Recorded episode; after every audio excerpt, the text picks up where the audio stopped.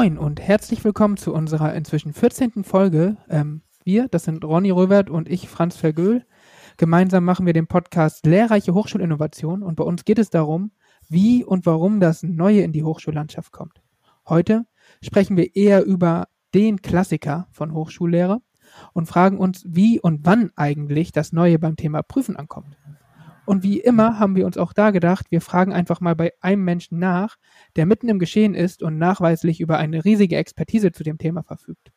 Ähm, und weil auch dieser Mensch Ja gesagt hat, freuen wir uns über unseren heutigen Gast, Matthias Bantel. Ähm, Ronny, magst du ihn begrüßen und einführen? Gerne, gerne. Ja, moin auch von meiner Seite. Und ähm, ich glaube, generell lässt sich ja sagen, das Thema Innovation in der Prüfungspraxis an Hochschulen lässt sich jetzt nicht in einem Podcast abschließend behandeln. Ähm, da ist viel zu viel Bewegung auch im Spiel. Ähm, aber trotzdem haben wir, freuen wir uns, äh, Matthias, dass du da bist und äh, möglichst so ein bisschen breit ein Gefühl dafür gibst, was quasi in Hochschulen aktuell los ist. Ähm, Matthias ist seit Juni 2020 Geschäftsführer des Hochschulnetzwerks Digitalisierung der Lehre Baden-Württemberg, kurz HNDBW. Das HNDBW ist der Verbund der baden-württembergischen Landeshochschulen zur kooperativen, darauf werden wir auch sicher noch eingehen, kooperativen Weiterentwicklung der digitalen Lehre.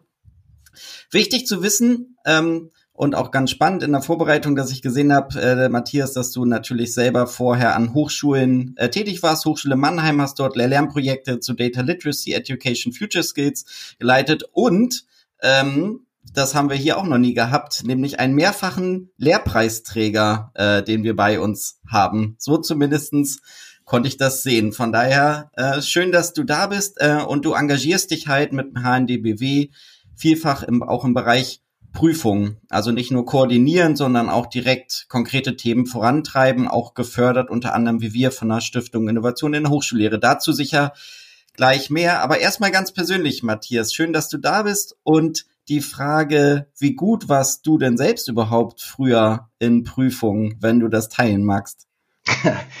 Ähm, ja, Franz, Ronny, ganz herzlichen Dank für die Einladung. Ich freue mich wirklich, äh, hier zu sein und ähm, auch über, über dieses wichtige Thema zu sprechen. Ich muss gleich beginnen mit einer kleinen Korrektur. Das gehört ja dann auch zur, zur Prüfungsehrlichkeit sozusagen äh, dazu.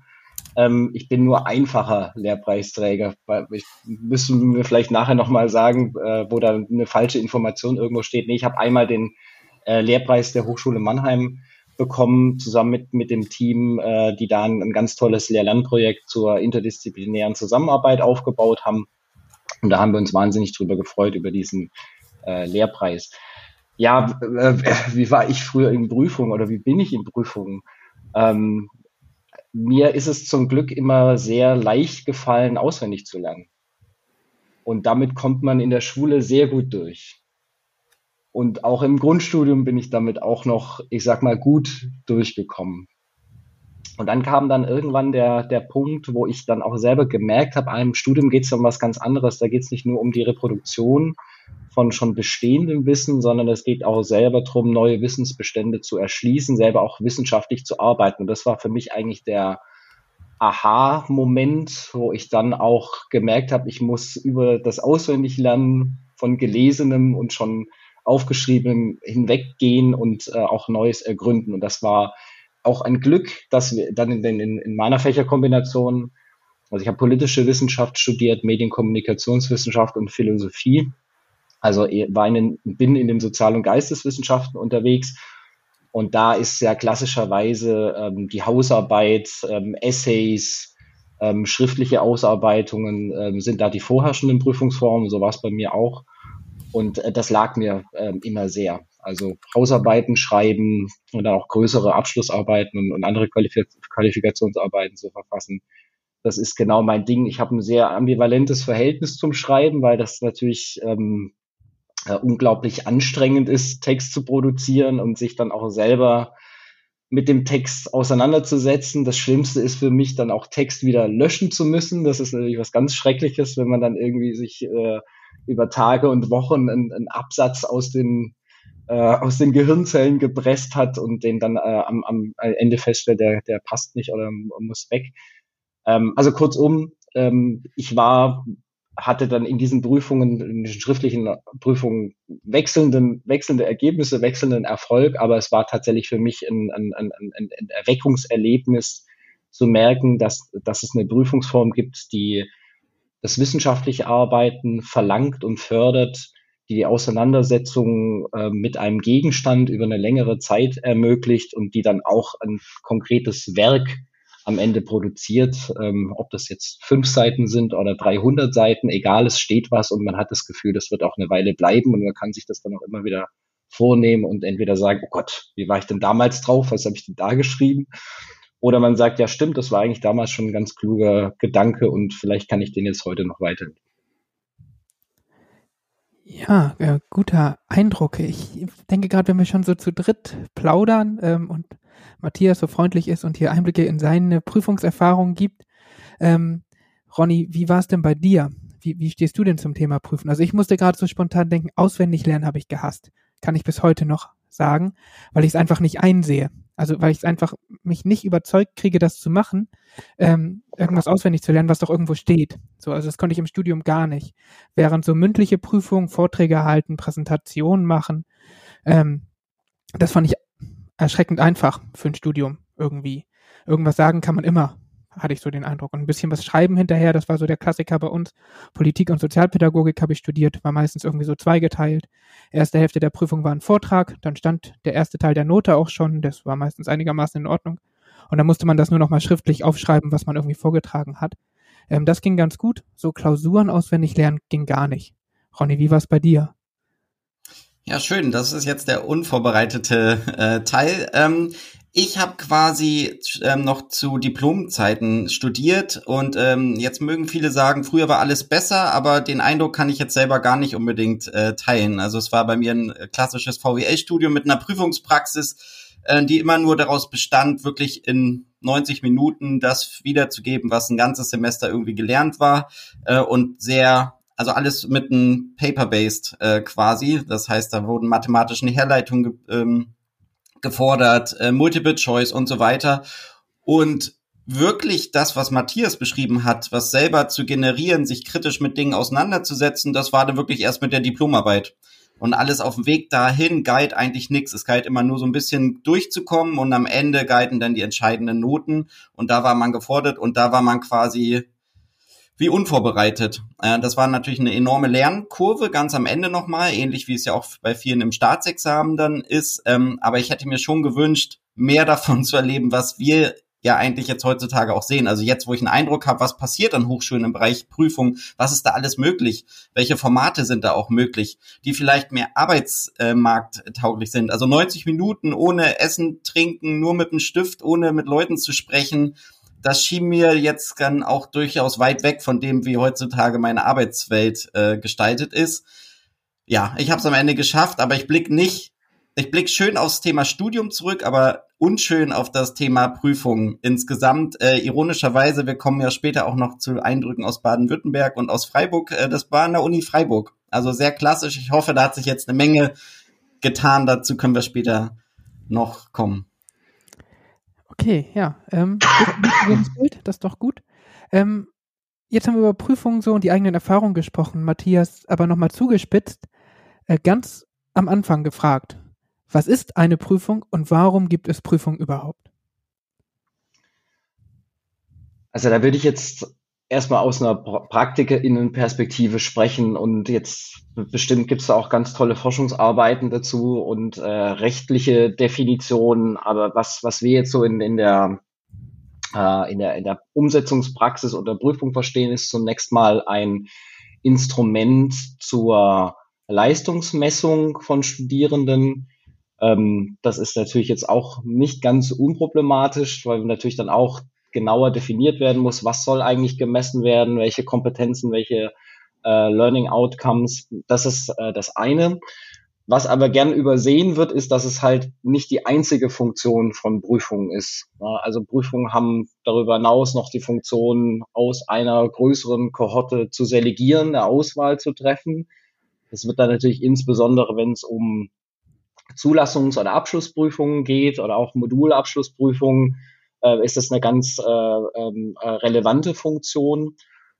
weil damit drittens dann auch die Funktion verbunden ist, ein bestimmtes Qualifikationsprofil zu zertifizieren. Und das ist eigentlich auch die ureigenste Aufgabe von, von Hochschulen, äh, ein bestimmtes Kompetenzprofil äh, zu zertifizieren und damit auch die Befähigung äh, zum, zu, zu legitimieren, in berufliche Zusammenhänge einzutreten. Also das ist in bestimmten Berufsbildern ist das sehr eng geregelt. Ich sage jetzt mal, als klassisches Beispiel ist in, in medizinischen Berufen, da ist es eigentlich, gibt es nur die ein, den einen Weg äh, zu diesen Berufsbildern und in anderen Fachdisziplinen, anderen Berufsbildern ist es etwas offener. Also sagen, es gibt halt nicht den einen äh, Karriereweg für, für die Sozialwissenschaftlerin oder den Sozialwissenschaftler, sondern da gibt es dann äh, eine, eine, eine Reihe von, von Möglichkeiten.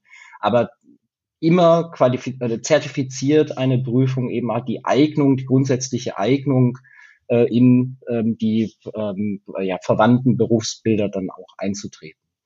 Und die Prüfung versucht eben, an, oder die, eine Prüfung ist immer ein Kompromiss aus diesen, aus diesen Funktionen. Also sagen einerseits Leistungsmessung, andererseits Selektionsfunktion und drittens Zertifizierungsfunktion. Ähm, das ist, glaube ich, immer wichtig zu verstehen, dass man, äh, dass es da halt also nie das, das eine oder das andere, äh, das eine ohne das andere geht, sondern dass es immer diese drei Funktionen äh, mindestens äh, erfüllt. Ja, und was, dann, dann gibt es natürlich äh, auch andere Möglichkeiten, auf eine Prüfung zu gucken. Also man könnte sich jetzt ähm, äh, die Frage stellen, ist sie schriftlich, ist sie mündlich, äh, welche Aufgabentypen äh, kommen zum Einsatz, ist, ist eine Einzelarbeit, ist es eine ähm, Gruppenarbeit, also die Frage der, der Sozial- und Interaktionsform. Und dann hatte ich ja eingangs schon gesagt, was kommt eben hinten bei raus, also welches Produkt entsteht durch die Prüfung? Ist das ein flüchtiges Gespräch, das dann eigentlich nur kurz protokolliert wird oder es entsteht tatsächlich ein, ein praktisches Produkt, ähm, beispielsweise in, in, in äh, in künstlerischen ähm, äh, Studienfächern, aber immer mehr auch in, in, in anderen äh, Bereichen, wo man ja mit, mit ähm, neuen Medien auch äh, Werke entstehen lassen kann, die dann einen etwas persistenteren, also die etwas persistenter sind als, ähm, als es beispielsweise nur ein Gespräch wäre. Und klassischerweise wird halt in, in einigen Prüfungsformen auch was niedergeschrieben, in Klausuren oder in Hausarbeiten. Mhm. Und äh, Matthias, du deutest ja schon an, dass damit häufig auch so ein Qualitätssignal äh, davon ausgeht. Muss das zwingend so sein, dass quasi hochwertige Bildungsabschlüsse immer verbunden werden mit diesem harten Prüfen quasi? Also dass es zugespitzt gesagt fast schon egal ist, äh, wie die in, inhaltliche äh, Vermittlung und der Kompetenzerwerb ist, sondern am Ende die Qualität immer so stark mit diesem Prüfungsgeschehen ähm, einhergeht, könnte das nicht auch ein bisschen voneinander losgelöst passieren? Na, was, was meinst du denn mit hartes Prüfen? Also mit Multiple Choice ähm, und äh, nicht wiederholbar und äh, möglichst ähm, kursieren Durchfallquoten und ähm, es wird ganz, ganz streng geregelt. Es wird in Modulhandbüchern fast schon konkret geregelt, ähm, statt dass man diese Flexibilität annimmt und einfach viel mehr auch den Lernprozess. Man könnte es ja auch schrittweise machen. Also es muss ja nicht die eine harte Prüfung am Ende geben. Man könnte es ja viel mehr formativ auch währenddessen, während des Lernprozesses in kleinen mhm. Häppchen quasi verdaut rüberbringen. Aber das mhm. signalisiert natürlich kein hartes äh, Prüfen in dem Sinne. Am Ende stand da jemand und musste sich bewähren und es wurde doll selektiert. Ja, also die, als, Entschuldigung. Also als, was mir noch einfällt als Aspekt von hartes Prüfen, so diese sehr, sehr große Stoffmenge. Also quasi, dass man sagt, okay, ihr habt jetzt ein Semester unfassbar viele Inhalte konsumiert, was ich ein ganzes Lehrbuch oder sowas. Und jetzt ähm, weiß ich als Lehrender natürlich, welche fünf Fragen ich stellen werde. Aber ihr müsst euch auf alle möglichen Fragen vorbereiten. Mhm. Das ist auch für mich so ein Aspekt von harten Prüfen, dass man sagt, okay, das ist also, ja, dieses, mhm. man weiß gar nicht so genau, was einen da erwartet und muss auf alles vorbereitet sein. Mhm. Also, aber das fand ich jetzt nochmal eine wichtige Differenzierung, weil das sind ja jetzt, also dieser Be Begriff des harten Prüfens hat ja jetzt mindestens drei ähm, Komponenten in, in eurer Wahrnehmung. Also zum einen Aufgabentypen, äh, Ronny, da sagtest du Multiple Choice, also klassischerweise sehr geschlossene Aufgabentypen, wo ich halt nicht, also wo ich halt quasi, ich sag mal, überspitzt ankreuzen kann, richtig oder falsch und nicht in der Lage bin, eine Argumentation zu entwickeln oder, oder ähm, äh, eine These zu diskutieren.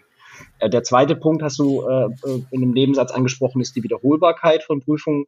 Ich, also ehrlich gesagt, mir ist noch nie untergekommen, dass es, dass, dass, dass eine Prüfung nicht, überhaupt nicht wiederholbar wäre. Natürlich gibt es, je nachdem, äh, was, äh, was at stake ist sozusagen, gibt es eine Grenze der, der Anzahl der Wiederholungsprüfungen.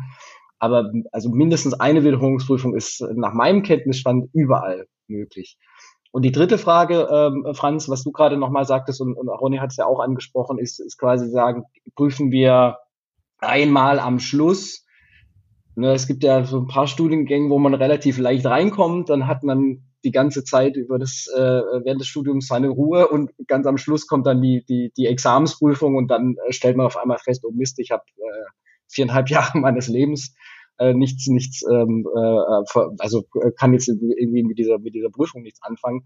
Oder denkt man e-, eher jetzt in Richtung formative Prüfungen, also die regelmäßigere ähm, ähm, äh, Abfragen von kleineren Lerneinheiten, äh, um die Stoffmenge ein bisschen, bisschen zu verteilen. Das sind drei Aspekte. Und ähm, ich, ich glaube, die sollte man nicht in einen Topf werfen und dann einfach harte Prüfung dazu sagen, sondern die muss man jeweils separat betrachten. Ähm, die Ausgangsfrage war, ob die Prüfung so sein muss, wie sie ist. Und da ist meine Antwort nein. Natürlich können wir darüber nachdenken und, und sollten darüber nachdenken, wie eine sinnvolle Prüfung aussieht. Ich würde aber auch dafür werben, dass das, was, was ihr jetzt als, als hart beschrieben habt, dass das natürlich auf der anderen Seite auch eine ähm, gewisse Planungssicherheit gibt, eine gewisse Orientierung und vor allem halt auch, und das ist, glaube ich, der, der Anspruch äh, von, von guten Prüfungen muss halt sein, auch ähm, äh, Chancengleichheit herzustellen, Prüfungsgerechtigkeit herzustellen. Also gerade wenn Prüfungen eben über Zugangschancen und, und äh, zu bestimmten Berufsfeldern entscheiden, dann ist es natürlich wichtig, dass alle auch die gleichen Möglichkeiten haben, in diesen Prüfungen zu reüssieren, um dann eben halt auch den, den Wunschberuf auch antreten zu können. Ähm, und das, und das ist, also das würde ich gar nicht so unterstellen. Ich glaube, das ist tatsächlich der Versuch von, von eher geschlossenen Aufgaben, dann halt auch zu sagen, ja, dann dann wir nehmen halt die, die, äh, ja, die, die, die Unsicherheit raus, dass in, in der Bewertung jemand inhaltliche Schwächen mit sp blumiger Sprache, mit Eloquenz, mit kommunikativen Fähigkeiten überdecken kann. Wir erkaufen das natürlich um den Preis, dass wir kommunikative Kompetenzen dann halt ausklammern aus dieser Prüfung. Also das, das muss man quasi in jeder, in jeder, ähm, in jedem Einzelfall äh, sich nochmal genauer anschauen. Das Thema Wiederholbarkeit würde ich sagen, dass das ähm, ja also ist ist ähm, eigen, also nach meinem Kenntnisstand sind Prüfungen wiederholbar. Ähm, und äh, da denke ich auch, dass es äh, im Sinne der Orientierung nicht immer wünschenswert wäre, wenn man sagt, ja, wir machen alle Prüfungen beliebig oft wiederholbar. Also es ist, ähm, ich, äh, du hast ja zu, mich zu Beginn vorgestellt, du hast dankenswerterweise weggelassen, dass ich ja auch mal ein ähm, ein, ein, ein Versuch eines Erststudiums abgebrochen habe, weil ich dann gemerkt habe, ja, das, das Fach liegt mir nicht. Und diese Rückmeldung, ähm, die kann ja auch über Prüfungen kommen, ne? wenn man eben merkt, ja, ich, ich, ich streng mich an und äh, versuche es oder ich, ich finde gar keinen Zugang zu dem zu dem Fach und das zeigt sich dann in, in eben ausbleibendem Prüfungserfolg, dann ist das natürlich auch wichtig, dass diese Rückmeldung eher früh dann beim Studium kommt, dass man sich neu orientieren kann und nicht erst, äh, nachdem man irgendwie schon drei Jahre äh, investiert hat. Ähm, ja, genau. Und dann, also, und, und die, also ganz zentral finde ich diesen, diesen Punkt der, der ähm, Frequenz von Prüfungen. Ähm, also sozusagen machen wir äh, bleiben wir bei dem vorherrschenden Modell der summativen Prüfungen oder geht es in Richtung formative Prüfungen? Und da bin ich ganz klar ein Fürsprecher der, ähm, der Öffnung hin zu formativen Prüfungen, also kleinere Abschnitte ähm, ähm, im Studienverlauf. Gerade auch, weil sie eben diese Feedback, äh, diese Feedback-Funktion ähm, besser adressieren als summative Prüfungen. Ich kriege eben regelmäßig Feedback, wo bin ich gut, wo kann ich, äh, wo, wo muss ich noch, noch ähm, noch nachjustieren. Also ich als Studierender jetzt gedacht, aber auch auf Seite der Lehrenden kommt eben dieses Feedback an und sagen, ja, ich kann jetzt eben über meine Studierendenkohorte erkennen, ja, an, an dieser Stelle ist offensichtlich der, ähm, das Lernziel noch in weiter Ferne. An dieser Stelle bin ich schon relativ äh, nah dran an dem, wie ich mir, wie ich mir das vorgenommen habe. Und so kann noch im laufenden Betrieb sozusagen die Lehrveranstaltung danach gebessert werden und ähm, ja, und man kommt auch weg von diesem, von diesem, äh, von dieser Tagesformabhängigkeit vom Prüfungserfolg. Ne? Also wenn ich setze halt alles auf eine Karte, wenn ich halt weiß, ja, das ist jetzt die große Abschlussklausur und dann habe ich irgendwie Blackout, Aufregung, einen schlechten Tag, mein Kugelschreiber funktioniert nicht, was auch immer, ähm, dann sind es halt Faktoren, die, die quasi ähm, äh, äh, den, den ganzen Lernerfolg des Semesters zunichte machen können. Wenn man es formativ ähm, äh, prüft, dann verteilt man diese, dieses Risiko auf mehrere, mehrere Anlässe. Also formative Prüfungen bin ich, bin ich äh, auf jeden Fall dabei. Ich, ich stelle auch fest, dass das ähm, jetzt an immer mehr Stellen auch ausprobiert wird, das zu machen. Und ich habe eigentlich ähm, hauptsächlich positive äh, Rückmeldungen dazu gehört. Ja, das äh, war nochmal sehr erkenntnisreich. Äh, ich glaube, Ronny und ich haben in der Vorbereitung ein bisschen anders auf das Thema Prüfen und hartes Prüfen ähm, geblickt. Daher kam ja auch der Begriff. Ähm, ein anderer Aspekt, der bei uns im, in unseren Überlegungen eine große Rolle gespielt hat, war der Eindruck, dass, wenn über Prüfen gesprochen wird, immer auch darüber nachgedacht wird, wie können wir verhindern, dass Studierende irgendwelche Betrugsmöglichkeiten nutzen, um sich da durchzuschummeln. Ähm, ich will euch jetzt an dieser Stelle noch nicht fragen, ähm, ob ihr euch mal durchgeschimmelt habt durch Studium, aber trotzdem so ein bisschen die Frage, warum wird so viel Kraft oder Energie darauf verwendet, das Betrügen von Studierenden sozusagen zu verhindern? Oder warum wird dieser Betrugsversuch, das Täuschen von Studierenden bei Prüfungen immer so viel mitgedacht? Muss das so sein?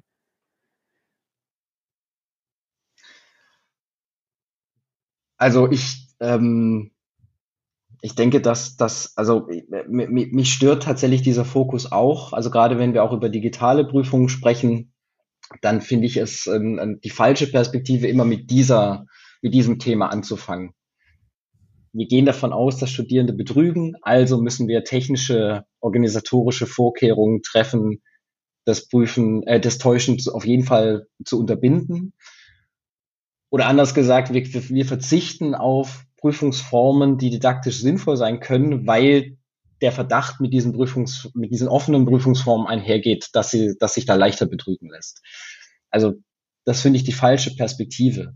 Ich kann aber ein Stück weit nachvollziehen, warum das Thema Täuschungsvermeidung eine Rolle spielt. Und das ist natürlich das Thema Chancengerechtigkeit. Also wir, wenn wir davon ausgehen, dass die, äh, äh die, die Kompetenzen jede beliebige Prüfungsformen zu umgehen und zu betrügen, dass die nicht gleich verteilt sind. Aufgrund von Kompetenzen, unterschiedlichen Kompetenzen, also technischen Kompetenzen in den Studierenden, aufgrund von äh, unterschiedlichem Sozialkapital, aufgrund von unterschiedlichem ökonomischen Kapital, dann würden wir, dann, dann erhöhen sich halt quasi die Ungerechtigkeiten, die Ungleichheiten, ähm, je ähm, mehr wir das Risiko eingehen, dass in der Prüfung getäuscht werden kann. Also zu sagen, wenn eben der Studierende, der über unbegrenztes, äh, unbegrenzte Geldmittel verfügt, kann sich in der Hausarbeit ein, ein, ein Ghostwriter leisten. Das kann ein Studierender aus anderen Verhältnissen nicht. Das ist eine, eine Ungleichheit und um diese Ungleichheit zu vermeiden, setzt man dann eher auf eine geschlossene Prüfungsform unter Aufsicht im Hörsaal. Da kann ich dann eben sicherstellen, dass auch wirklich der eingeschriebene Student diese Prüfungsleistung erbringt. Also ich kann es in größerem Maße sicherstellen, als wenn ich, wenn ich in eine offene Prüfungsform gehe. Das ist nicht meine Argumentation, aber das ist so ein Stück weit der Versuch zu, zu nachzuvollziehen, warum das Thema Täuschungsvermeidung halt dann doch halt äh, eine, eine, eine wichtige Rolle spielt. Ich würde gern dahin kommen, sagen, ich will nicht sagen, Täuschungsvermeidung muss man, kann, man aufgeben, das, das spielt keine Rolle. Also gerade bei Chancengerechtigkeit ist es ein wichtiges Thema. Aber ich würde gerne dafür werben, zu sagen, dass es auch Möglichkeiten gibt, äh, die Eigenständigkeit äh, von, von Leistungen sicherzustellen, ohne überzogene technische Maßnahmen. Also beispielsweise, also in, übrigens auch in jeder Prüfungsform, ne, auch in, in, in Klausuren, in Hausarbeiten, äh, in mündlichen, also mündlichen Prüfungen äh, sowieso, ähm, durch eine bestimmte Form der Fragestellung, durch bestimmte äh, Formen der, der äh, eher transferorientierten Aufgabenstellungen, durch praktische Prüfungen, die eben auch eine Anwendungskompetenz ähm, äh, abfragen und, und, und äh, oder die, die, die Demonstration einer Anwendungskompetenz erfordern. Ähm, da denke ich, kommt man zum guten Kompromiss zwischen der didaktischen Sinnhaftigkeit von Prüfungen und gleichzeitig einem ausreichenden Maß an, an äh, Vorsorge gegen Täuschung. Ähm, und äh, das ist meines Erachtens der, der bessere Weg, als zu sagen, ja, wir, wir, wir rüsten uns jetzt technisch auf. Wir machen mit Lockdown-Browsern und mit, ähm, mit Proctoring und mit was es auch immer da an technischen Maßnahmen gibt. Ich glaube, das ist der, das ist der falsche Weg und führt zum Wettrüsten äh, auf beiden Seiten, also auf prüfenden Seite und auf Prüflingsseite und der, das kann keine Seite gewinnen. Jetzt hast du schon ja so ein paar Szenarien angedeutet, wo, wo Bewegung drin ist, würde ich mal sagen. Bewegung im System und das wird ja auch unterstützt. Nicht umsonst ich habe relativ viele Projekte jetzt gesehen, die von der Stiftung Innovation in der Hochschullehre gefördert sind, wo das Thema Prüfung eine Rolle spielt. Mehr als vielleicht sogar andere Themen wie OER oder Nachhaltigkeit und Co. Das heißt, da ist auch ein hochschulpolitischer Wille, äh, Dinge anders zu machen. Weil du ja auch gesagt hast, Matthias, das muss man nicht für Gott gegeben nehmen, wie es denn ist. Das ist häufig historisch gewachsen, übernommen, ähm, gibt auch Orientierung, Stabilität, auch für Lehrende und Studierende, aber trotzdem gibt es die Veränderungen im Feld. Könntest du so ein bisschen paar Trends aufzeichnen, wo du denkst, da gehen ein paar innovative Projekte hin, vielleicht an denen du auch ähm, selber mitwirkst oder da draußen im Feld, wo ich vielleicht auch als lehrende Person denke, da sollte ich mich mal mit beschäftigen, wenn ich etwas ändern möchte, wenn ich etwas neu gestalten möchte. Also ich denke, die, die, die Trends in Prüfungen, die, die kann man entlang der also zunächst mal entlang der räumlichen Dimension ähm, festmachen. Klar, während der Corona-Phase war das Thema Fernprüfungen an vielen Hochschulen relevant, äh, sozusagen als, als Notlösung, um ähm, halt auch während, während der äh, Schließung der Universitäten und Hochschulen äh, die, das Ablegen von Prüfungen zu ermöglichen. Das ist jetzt natürlich nach dem Ende der, der ähm, Corona-Phase eher rückläufig, dieses Thema, aber einiges ist dann eben doch geblieben also von Anfernprüfungen, weil es also bestimmte Einsatzszenarien gibt, ich sag mal internationale Studiengänge, auch Zulassungsprüfungen, äh, auch im Einzelfall, wenn man eben äh, Studierende in besonderen Lebenslagen ähm, ähm, Teilhabe las, äh, teilhaben lassen möchte, äh, dann sind Fernprüfungen sicher auch weiterhin und dauerhaft ein, ein, Thema, allerdings jetzt nicht in der Fläche in meiner, in meiner Wahrnehmung. Äh, aber Raum spielt auch in anderen ähm, äh, Dimensionen eine Rolle. Ich glaube, dass ähm, das Thema BYOD Prüfungen äh, oder Prüfungen mit eigenen Endgeräten der Studierenden ein, ein, ein Zukunftsthema auch weiterhin ist. Ähm, das hat teilweise auch Gründe, die aus der Not geboren sind. Es gibt nicht an allen Hochschulen größere Prüfungspools, wo elektronische Prüfungen dann on-campus in dafür vorgesehenen Räumen geschrieben werden können, sondern man sucht jetzt eben nach Lösungen, die flexibler sind, die die Nutzung von Audimaxen, von Mensen, von großen Hörsälen zulassen und da dann äh, quasi temporär ähm, elektronische Prüfungen geschrieben werden können. Die Frage ist, mit welchen Endgeräten stellt die Universität, Hochschule die Endgeräte zur Verfügung oder bringen die Studierenden ihre eigenen mit? Vieles spricht dafür, dass die Studierenden ihre eigenen Endgeräte nutzen. Sie sind daran gewöhnt, also auch das Thema ähm, Teilhabe und Zugänglichkeit. Ähm, auf der anderen Seite ist es natürlich ein bisschen schwieriger, dann das Thema Täuschungssicherheit dann herzustellen, weil diese Geräte ja eben nicht unter Administration der Hochschule liegen, sondern halt von den Studierenden selber verwaltet werden. Also das ist, äh, glaube ich, auch eine, eine wichtige Frage. Und dann ist, also, das sind ja eher, sagen wir mal, räumlich-organisatorische Fragen. Ähm, ich denke, ein ganz großer Trend geht in Richtung kompetenzorientierteres Prüfen. Und jetzt ist natürlich auch eine Frage, wie wird das jeweils definiert und, und ausgelegt? Äh, ich, also ein Aspekt dieser Kompetenzorientierung ist ein stärkerer Einsatz von äh, Drittapplikationen von Anwendungssoftware in Prüfungsumgebungen. Anwendungssoftware äh, verstanden als Werkzeuge, die auch in einerseits in den Übungen zu den äh, Lehrveranstaltungen äh, äh benutzt werden und andererseits eben äh, Anwendungssoftware, die auch in beruflichen Zusammenhängen zum Einsatz kommt. Also beispielsweise im Ingenieurbereich, wenn es äh, CAD-Programme technische Zeichnungen äh, erstellen, kommentieren, modifizieren lassen.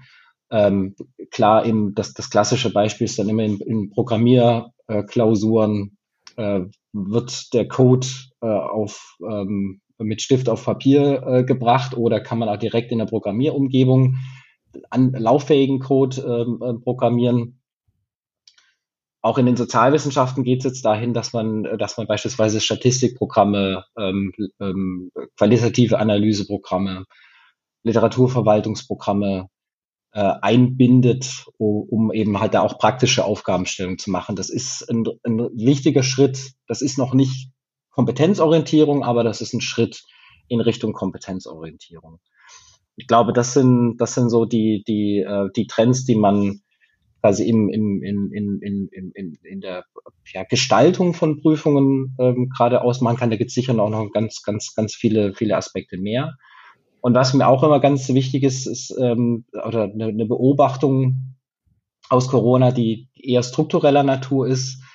Ich glaube, dass sich bei vielen Hochschulen eine Offenheit jetzt zeigt, über das Thema Prüfung auch hochschulübergreifend zu sprechen, auch hochschulübergreifend ähm, Konzepte zu entwickeln, auch hochschulübergreifend Systeme aufzusetzen, die dann gemeinsam genutzt werden für Prüfungen. Das ist ähm, also du hast gerade die Verbundprojekte, die, die von Stil gefördert sind, angesprochen. Ähm, das ist sicher auch ein, ein, ein Learning aus, aus Corona, dass man äh, gemeinsam ein bisschen weiterkommt. Aber es ist, glaube ich, ein so positives, so eine positive Erfahrung gewesen, dass das ähm, hoffentlich jetzt auch lange Zeit in der postpandemischen Hochschullehre bleiben wird, der hochschulübergreifende Austausch und die gemeinsame Entwicklung von äh, digitalen Prüfungen.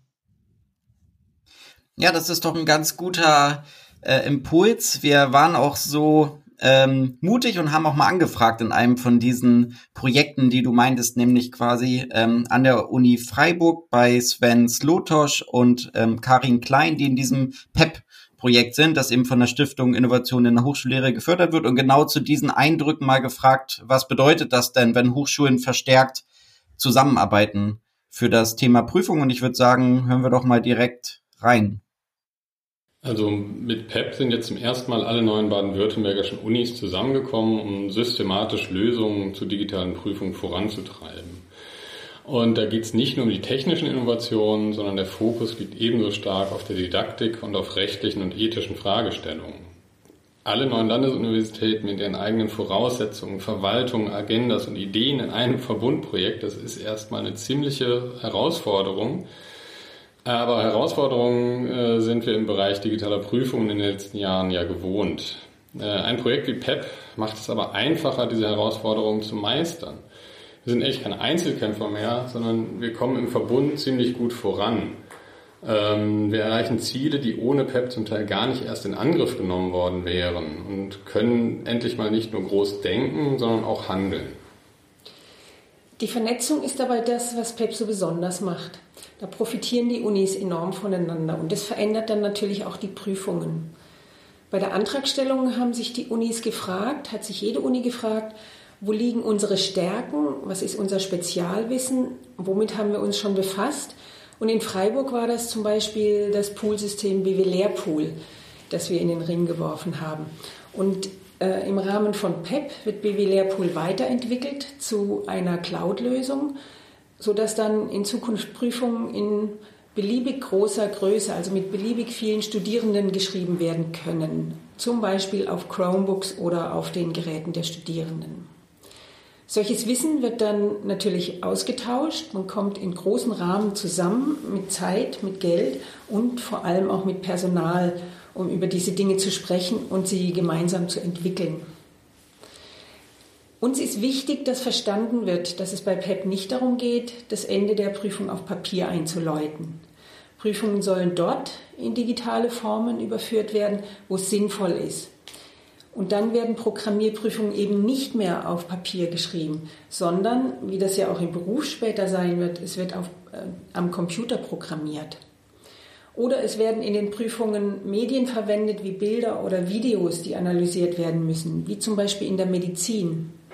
Das macht die Prüfung insgesamt praxisnäher, als sie vorher waren.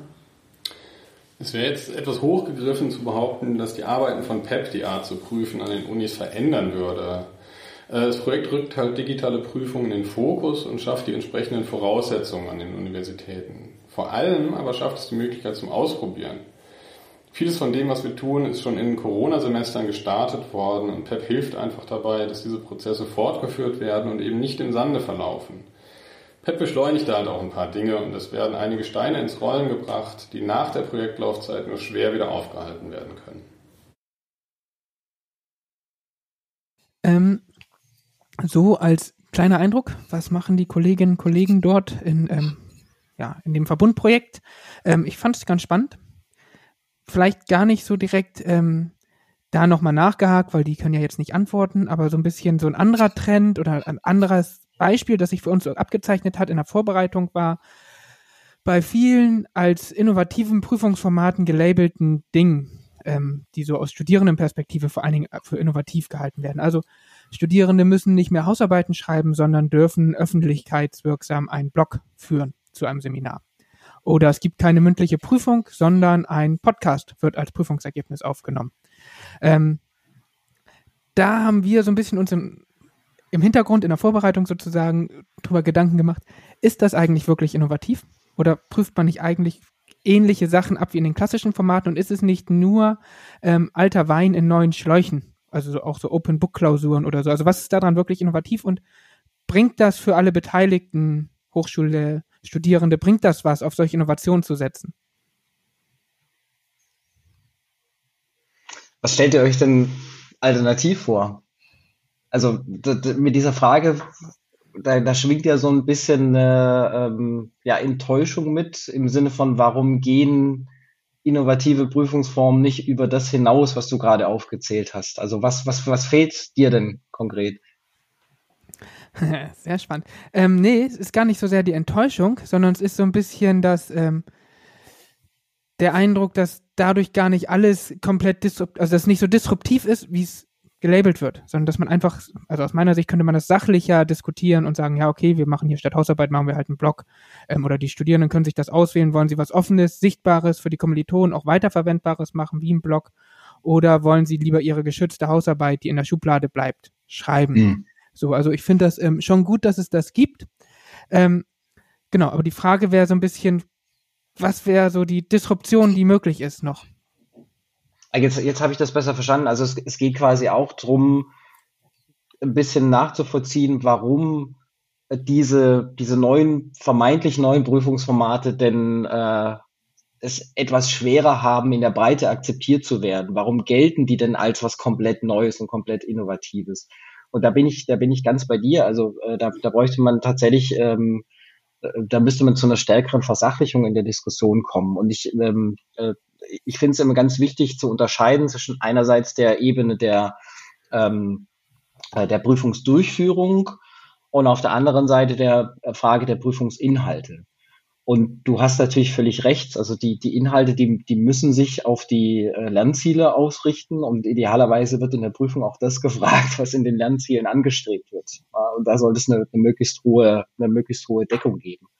Und bei der Prüfungsdurchführung da geht es ja eigentlich nur, also zu sagen, da, damit ist halt die Frage adressiert, wie bringen wir die Kompetenzen, die in den Lernzielen definiert sind, wie bringen wir die zum Ausdruck? Und da gibt es, also qua unserer kommunikativen Anlagen gibt es halt dann nur eine beschränkte, äh, begrenzte Anzahl von, von Möglichkeiten. Ich kann, ich kann Dinge schriftlich zum Ausdruck bringen, ich kann äh, Dinge mündlich zum Ausdruck bringen, ich kann was schaffen äh, mit meinem Geist oder mit meinen Händen. Ähm, aber das war's dann auch schon. Und ähm, jetzt haben wir neue Werkzeuge, die wir da zur Verstärkung einsetzen können. Ich kann jetzt quasi schriftlichen Ausdruck kann ich jetzt nicht nur ähm, zu Papier bringen oder früher mit der Schreibmaschine oder dann irgendwann irgendwie ein, ein äh, Buch geschrieben äh, oder ein, ein, ein, ein, äh, Essay geschrieben, sondern ich habe jetzt eben auch die Möglichkeit, äh, mit, über Social Media zu gehen und äh, da auch ähm, äh, ja auch nochmal eine andere Form der, der Interaktion zu, zu erreichen. Ähnlich ist es mit mündlichen Ausdruck. Ne? Wir können eine mündliche Prüfung machen, wo nur drei Personen im Raum sind, Prüfer, Beisitzer und Prüfling. Oder ich äh, hebe das auf eine größere Bühne, lasse ein, ein, äh, eine Tonspur mitlaufen und schon haben wir einen, einen Podcast, wenn man es noch schön zusammenschneidet. Was natürlich auch andere Möglichkeiten dann der, der, der Öffentlichkeitsreichweite äh, hat und auch unter, äh, andere Möglichkeiten der, äh, des Diskurses sozusagen. Also ich, ich finde zu sagen, ähm, argumentativ bin ich ganz bei dir, zu sagen, wir müssen, wir könnten eigentlich ein bisschen entspannter auf diese neuen Prüfungsformen gucken, weil wir eher Bezüge finden zu dem, was wir früher schon gemacht haben und das eher in einer, in einer ähm, ja, Evolu Evolution, evolutionären Weiterentwicklung sehen und nicht so sehr als, als Disruption der bisherigen Prüfungspraxis. Ähm, und ich, also trotzdem will ich den, also den Innovationsgehalt dieser neuen Prüfungsformen gar nicht kleinreden, weil ich finde, dass es schon alle, alle Aspekte, die ihr genannt habt, ähm, Podcast, Social Media, äh, Blogbeiträge, ähm, die haben ja schon ein, ein, ein, ein relativ neues Element drin, was es früher erst in, äh, in späteren Qualifikationsarbeiten gab, nämlich das, das Momentum der Öffentlichkeit. Äh, also zu sagen, zu meinem, zu meiner äh, Studienzeit war es nicht üblich, dass man irgendwelche äh, Qualif Qualifikationsarbeiten vor der Dissertation publiziert hat. Also alles, was unter der Publikation, äh, unter der Dissertation sozusagen lag, verschwand in irgendwelchen Aktenschränken im, in Prüfungsbüros, in Prüfungsämtern. Und das, dieses ähm, ja, eher eine äh, Gebot sozusagen aufzubrechen, und jetzt zu sagen, wir wollen, dass Studierende auch in früheren Studienphasen mit ihren Prüfungsergebnissen rausgehen, Öffentlichkeit suchen, manchmal sogar finden, im Sinne der Wissenschaftskommunikation, im Sinne des, des Outreachs, im Sinne des Transfers über verschiedene gesellschaftliche Teilbereiche, das ist schon ein hochinnovativer Ansatz. Und das finde ich, ähm, ähm, also das sollte man jetzt nicht, nicht, nicht, nicht kleinschätzen, dass wir da quasi im äh, vormals sehr verschlossenen Teil, nämlich Prüfungsergebnisse, dass wir da jetzt äh, bereit sind, drüber nachzudenken, wie man da äh, auch mehr Öffentlichkeit davon kriegen kann. Weil da äh, entstehen dann natürlich andere äh, Effekte der Selbstwirksamkeit auch bei Studierenden. Sie merken, es ist halt eben nicht nur für die Galerie oder für die für die für die ähm, äh, Leitsordner, sondern ich kann tatsächlich auch ähm, jemand erreichen und, und jemand ansprechen und da vielleicht auch in in den Diskurs eintreten. Ja, danke nochmal für deinen Blick auf das äh, die neuen Prüfungsformen. Also was mich ich mich noch frage dabei ist ähm, ich persönlich als Studierender hätte spannend gefunden, zu bloggen oder einen Podcast zu machen. Ganz offensichtlich mag ich Podcasts. Ähm, aber dieses, Verla also dieses öffentliche und das ist irgendwo noch verfügbar und abrufbar, bedeutet ja aber auch so ein bisschen, man verlässt so einen Schutzraum. Also, wenn ich eine schlechte Hausarbeit schreibe, ähm, kriegt die vielleicht nur meine Dozentin und die gibt mir dann eine 4-0 und danach kriegt nie wieder jemand was davon mit. Wenn ich jetzt im Podcast in der Prüfung zu, keine Ahnung, äh, Klassiker der Sozialpädagogik äh, irgendwie einen jemanden falsch interpretiere, irgendwie Quatsch erzähle über Herrn Nohl und seine seinen Lebensweltbezug, und dann ist das vielleicht für immer abrufbar. Und wenn ich dann danach zum Beispiel versuche, in bescheidenen Rahmen als Wissenschaftler Karriere zu machen, ähm, könnte ein Kollege, den ich mal interviewen möchte, äh, aus Süddeutschland, mich googeln und rausfinden, ja, der hat aber vor 15 Jahren mal richtigen Blödsinn erzählt. Ähm, ist das nicht auch ein Nachteil von solchen Prüfungen, der irgendwie für die Hochschulen auch schwierig ist? Das sind zwei unterschiedliche äh, Güter, die man abwägen muss. Also auf der einen Seite steht natürlich die Forderung, Prüfungen möglichst nah an unseren auch außer Studienarbeitszusammenhängen zu gestalten. Und wir arbeiten, ob akademisch oder nicht akademisch, wir arbeiten immer mehr oder weniger in, einer, in, einer, in, einer, in öffentlichen Settings und sind, sind auch sichtbar mit unseren Ergebnissen. Und dementsprechend auch ähm, jederzeit sozusagen vor dem, äh, vor, dem, vor dem kritischen Auge der Öffentlichkeit kritisierbar. Also wenn man quasi fordert, Prüfungen müssen kompetenzorientiert sein, verstanden als möglichst nah an beruflichen Zusammenhängen, dann ist die Öffentlichkeit halt auch ein Faktor, den man einbeziehen muss. Auf der anderen Seite steht es gut, da bin ich ja auch ganz bei dir, zu sagen, es ist halt eben nicht ein Beruf, Studium, sondern ist ein, eine Vorbereitung auf Berufe und auf gesellschaftliche Verantwortung. Und diese, diese, diese Phase der Vorbereitung, die muss auch einen gewissen Schutzstatus haben. Und diese zwei Güter, die müssen einander abgeglichen werden. Ne? Also ich verlange ja nicht, dass jede einzelne Prüfung öffentlich sein muss, auch da gilt, es muss zu den Lernzielen passen, es muss zur Lehrveranstaltung passen. Äh, es sollte vielleicht dann auch in der entsprechenden Studienphase auch erst möglich sein, so dass man auch quasi ein bisschen äh, persönlich und sozial ähm, sich darauf vorbereitet, äh, äh, was, was, was dann da kommt. Aber ähm, ja, es, eine Prüfung ist immer ein Kompromiss. Und jetzt sind, haben wir quasi nochmal halt eine neue Konfliktlinie aufgemacht, wo wir auch einen Kompromiss finden müssen, nämlich zwischen Schutzraum auf der einen Seite und ähm, der, der Öffentlichkeit, in der wir uns ja in späteren Arbeitszusammenhängen auch bewegen. Nicht immer, aber eben sehr häufig.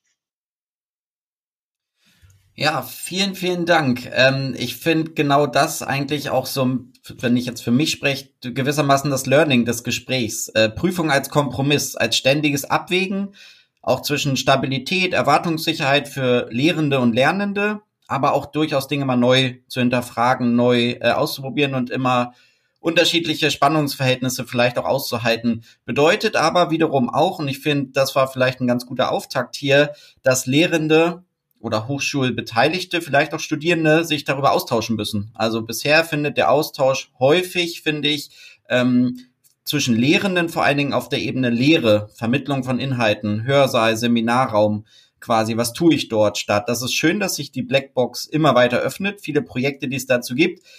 Vielleicht brauchst du das auch viel mehr zum Thema Prüfung, wo man mal ganz, und das quasi, Matthias, hast du auch gesagt, äh, zu einer Versachlichung kommt, also ganz neutral diese Abwägungen, die Überlegungen und vielleicht auch das Eintreten für, dann doch für klassische Prüfungen ähm, wiederum ins Gespräch bringt und vorstellt. Und dass es vielleicht auch nicht nur, so beobachte ich das, aktuell eine Diskussion von rein koordinierenden oder hochschuldidaktischen Stellen sind, sondern stärker auch die Lehrenden ins Gespräch bringt, denen diese, diese Austauschräume quasi dazu gibt. Ich glaube, Gelegenheit gäbe es genug, äh, Veranstaltungsformate, Konferenzformate, ähm, Podcast dergleichen. Vielleicht war das so ein Auftakt. Das ist zumindest das, was ich mitnehme. Wir sollten mehr über Prüfung reden und das so nicht zu so einer Blackbox lassen, wo vielleicht auch viel Unsicherheit wenn ich auch von mir selber teilweise ausgehe, auf Seiten von Lehrenden ist. Lieber mache ich es mal so, wie es bisher gemacht wurde, da mache ich wahrscheinlich nichts falsch. Ähm, genau, wahrscheinlich brauchen wir da irgendwie kollegiale Fallprüfungsberatung, mehr dergleichen. Sind wir gespannt. Deswegen, wir freuen uns auf jeden Fall, wenn es Feedback gibt da draußen zu diesem Thema, das ja irgendwie alle betrifft und alle kennt's und alle haben es durchlebt, äh, durchlebt quasi. Also gerne Feedback. Und ähm, ja, vielen, vielen Dank, Matthias, fürs Gespräch. Weiter viel Erfolg in den vielen Projekten, die du ja zu dem Thema vorantreibst. Ich denke, man wird noch weiter davon hören und allen da draußen wünschen wir Tapferkeit, sollte die eine oder andere Prüfung in der Hochschule oder im Leben äh, anstehen. Also bis bald. Das war's schon wieder mit der aktuellen Folge. Wir hoffen, es hat euch gefallen und bedanken uns fürs Zuhören. Wenn ihr Anregungen oder Ideen habt, Verbesserungsvorschläge oder Themenvorschläge, meldet euch einfach bei uns. Ähm, ihr findet alle unsere Informationen auf der Homepage oder ihr findet uns auf diversen Social Media Kanälen. Wenn ihr auch mal zu Gast im Podcast sein wollt, haben wir eine kleine Expertinnenliste, die ihr euch eintragen könnt, die ihr in den Show Notes verlinkt findet. Und wenn ihr mal euer Projekt vorstellen wollt im Werbeblock und sagen wollt, in knapp 90 Sekunden zusammengefasst, wie ihr mit eurem Projekt Innovation in die Hochschullehre bringt, dann meldet euch auch einfach bei uns. Wir sind offen für Ideen und Anregungen und freuen uns ähm, darüber hinaus, wenn ihr über unsere Folge oder die Inhalte unserer Folge auf Social Media weiter diskutiert. Postet dazu, ähm, hinterlasst Kommentare und ähm, schickt die Folge gerne weiter an andere. Bis bald.